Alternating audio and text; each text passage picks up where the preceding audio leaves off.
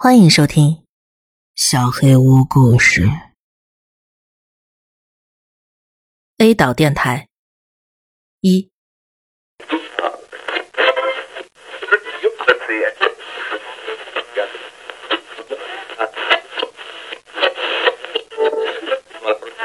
A 岛电台新闻：今日，公安局接到王先生报警电话，他称自己已经有一个星期没有见到邻居李女士，有时还会闻到隔壁传来臭味。警察在结束聚会后，立即派遣人员对李女士的住处进行搜索。一名警员在搜查时遭到不明肉块袭击，同行警员立即将肉块击毙，无其他人员伤亡。负伤警员目前并无生命危险，但失去了语言能力。且表现出对生物的攻击性，医生表示并无大碍，治疗将持续进行。案发现场的房东表示，若李女士不能在本月按时缴纳房租，她将会对该房间进行清理。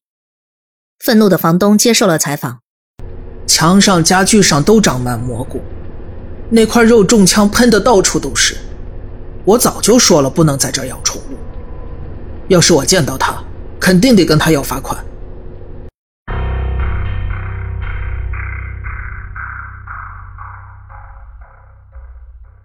欢迎回到 A 岛电台新闻。陈女士说，她今天乘联客交通的公交车出行时，竟然发现公交车无人驾驶。当时车上有五个小孩子、十几个成年人和三名穿着热光学迷彩的生物。她认为这是联客交通不负责任的表现。出现这样的事情，我心里肯定不好受嘛。万一出现事故怎么办呀？这是拿我们的生命不当回事呀。联客交通应该对我们进行赔偿，对司机进行处罚。我社记者联系到联客交通的负责人刘先生，对方表示会对涉事司机进行严肃处理。对于陈女士提出的赔偿要求，刘先生称其无法做主，需要向上级请示决断。陈女士怀疑这次无人驾驶事件可能和联客交通之前的公交车消失案有关。据联客交通提供的资料。该公司本周有三辆正常行驶的公交车神秘消失，造成至少五十六名乘客失踪。截止到目前，已有一名自称乘客家属的人报案。在此，我们希望听众们也能帮他一起寻找有关线索。以下是其提供的资料：寻找一个边长五十厘米的正方体深黑色的盒子，上面雕刻着狗、猎鹰、胫骨、鱼叉、月亮、牙齿。盒子封闭完整。如果发现盒口已经打开，请拨打我的电话通知我该物品的位置。之后，去触碰盒子，你不会有任何危险。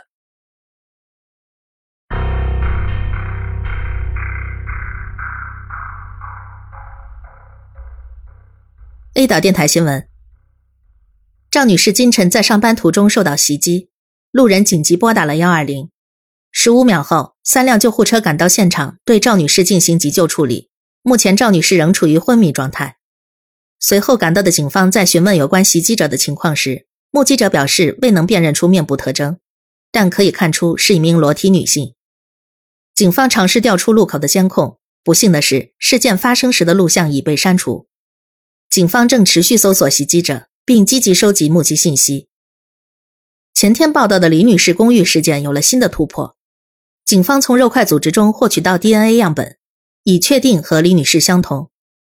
鉴于目前李女士仍处于失踪状态，警方仍然无法起诉李女士。其私自饲养攻击性宠物并造成警员受伤的行为，可判三年以上一千二百九十七天以下的有期徒刑。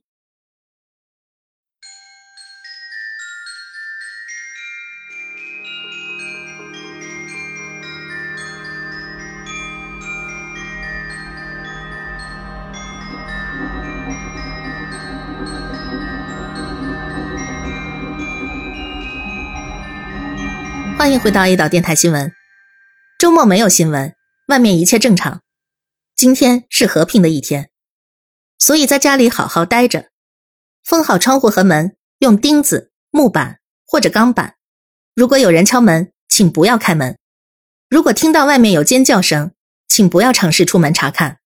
如果听到外面有咀嚼声，请不要尝试出门查看。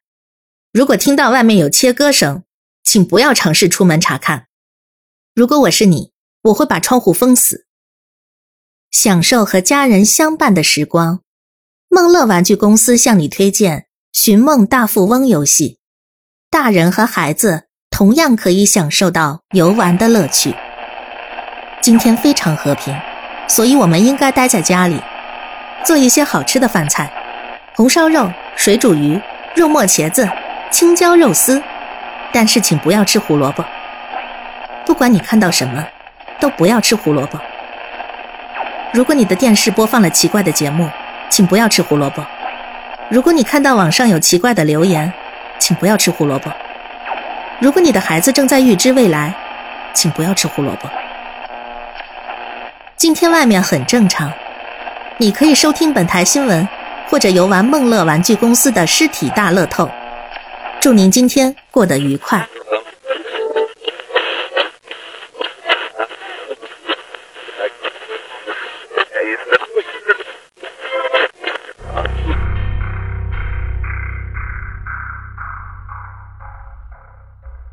A 岛电台新闻：我社今日收到康源医疗的信息，之前受到肉块攻击的警员突然失控，试图攻击为其治疗的医生和护士，医生在与其搏斗过程中将其肢解。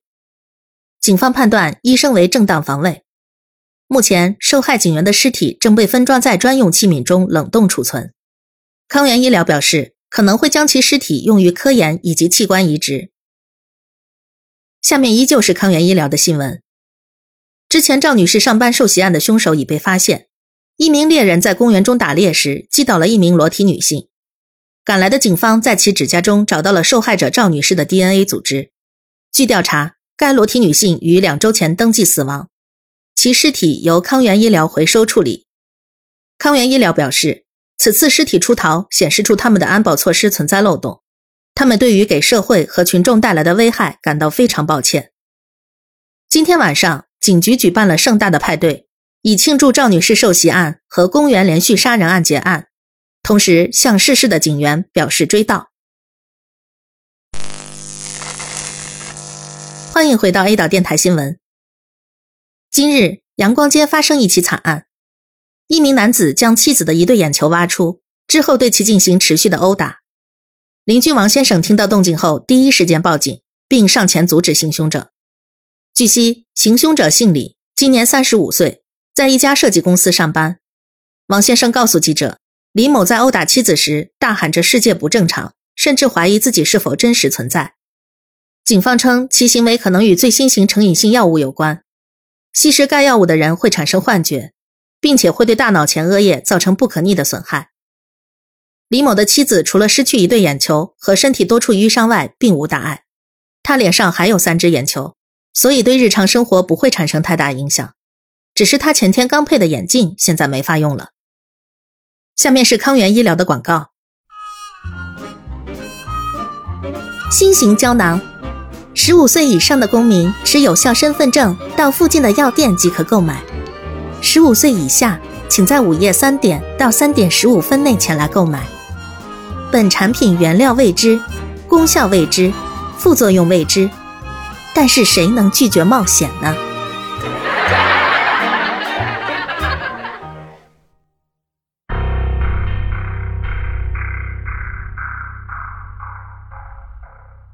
欢迎回到 A 岛电台新闻。本镇第一实验小学与第一实验中学今日开展了足球友谊赛，观众有约五千二百四十五点七八人。不过，由于体育场的座位不够，在比赛正式开始前，观众因为座位问题大打出手。场面一度升级为械斗。赞助商康源医疗表示会妥善处理尸体，希望在场的观众都有购买医疗保险。比赛最终结果，伊师中以二比十五惜败伊师小，无队员死亡。这确实是一场精彩的比赛。不过与伊师小对抗确实有些难为伊师中。国际足球协会早就看中了许多伊师小足球队的队员，包括飞毛腿三号、帽子戏法四号、镭射眼六号。电锯魔七号，食腐生物十号，十六号，蜘蛛十九号和没有人？问号。在节目的最后，播报一则来自康源医疗的感谢信。医师小足球队员们，感谢你们为我们带来精彩的比赛。今后康源医疗会继续赞助医师小的足球队。特别感谢师傅生物十号在比赛结束后帮忙对尸体进行处理。我们将同意你提出的换名字的要求，就叫石府生物十三号如何？至于原来的十三号，他明天会遇到麻烦，没办法上学。以后十三号都没办法上学了。恭喜你，师傅生物十三号，康源医疗。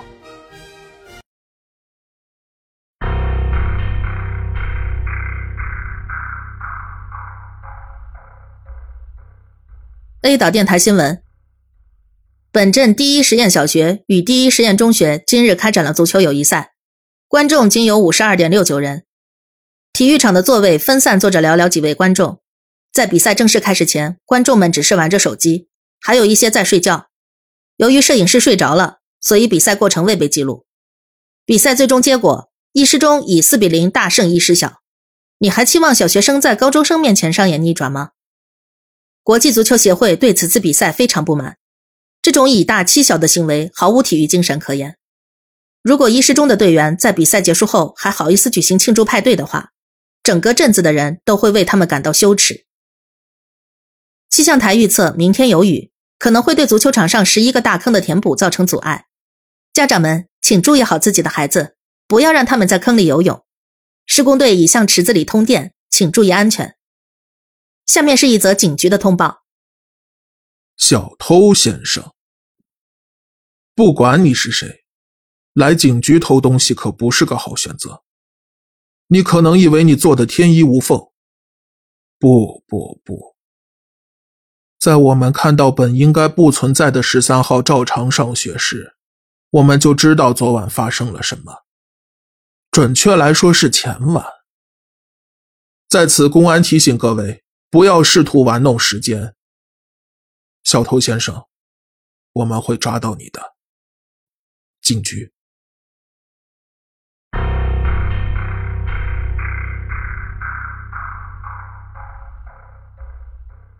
A 岛电台新闻：周女士报警称，她的丈夫自从前天早上出门之后，就再也没有回来过，电话也打不通。她询问丈夫的公司，公司却说那天她丈夫并没有上班。周女士能想到的丈夫的朋友，也没有人知道丈夫在哪。周女士称，她在丈夫失踪前两天，曾因为她购物花了太多钱有过争吵。丈夫认为她没必要定制一副眼镜。在争吵之后，双方进入冷战。据悉，失踪者姓李，今年三十五岁，在一家设计公司上班。邻居王先生告诉记者，李先生与周女士平常十分恩爱，几乎没见过他们争吵。他们的孩子也很懂事。出现这种情况，他也觉得很不可思议。不过，王先生也提供了一些线索。之前他在回家的路上曾碰到过李先生，当时李先生正在购买康源医疗新生产的胶囊，警方现已叫停了胶囊的售卖。偷偷告诉你们，听众们，你仍然可以在午夜三点到三点十五分到康源医疗购买。我们收到了一封信，它将作为我们今天节目的结尾。警察先生，我们比你们想象的更加了解你们。不要再费力气调查录像了。用月亮的眼睛可以看到许多，但是看不到月之暗面。你们也不用花太多时间等间谍的消息。为了让机器启动，它已经变成了肉块。现在想必你们也发现了，倒退的时间是两天。昨天我吃饭的时候听到了你们发表的声明，结果因为笑得太厉害，差点被饭呛死。这是你们离干掉我最近的一次。期待你们之后继续进行的滑稽秀，小偷先生。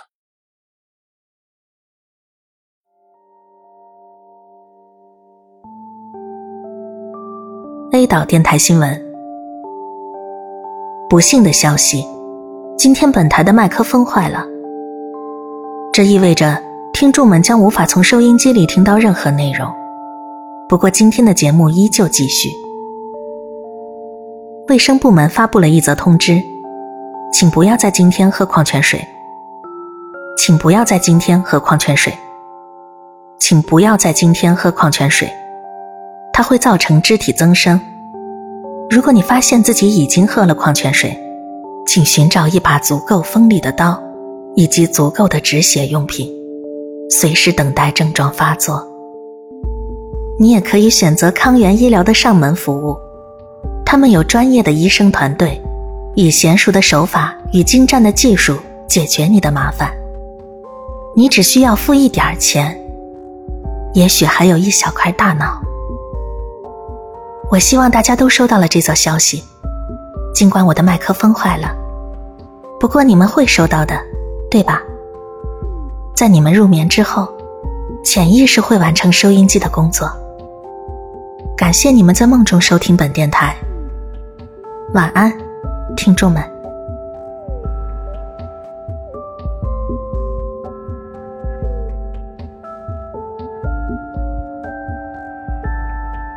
本期小黑屋故事就到这里。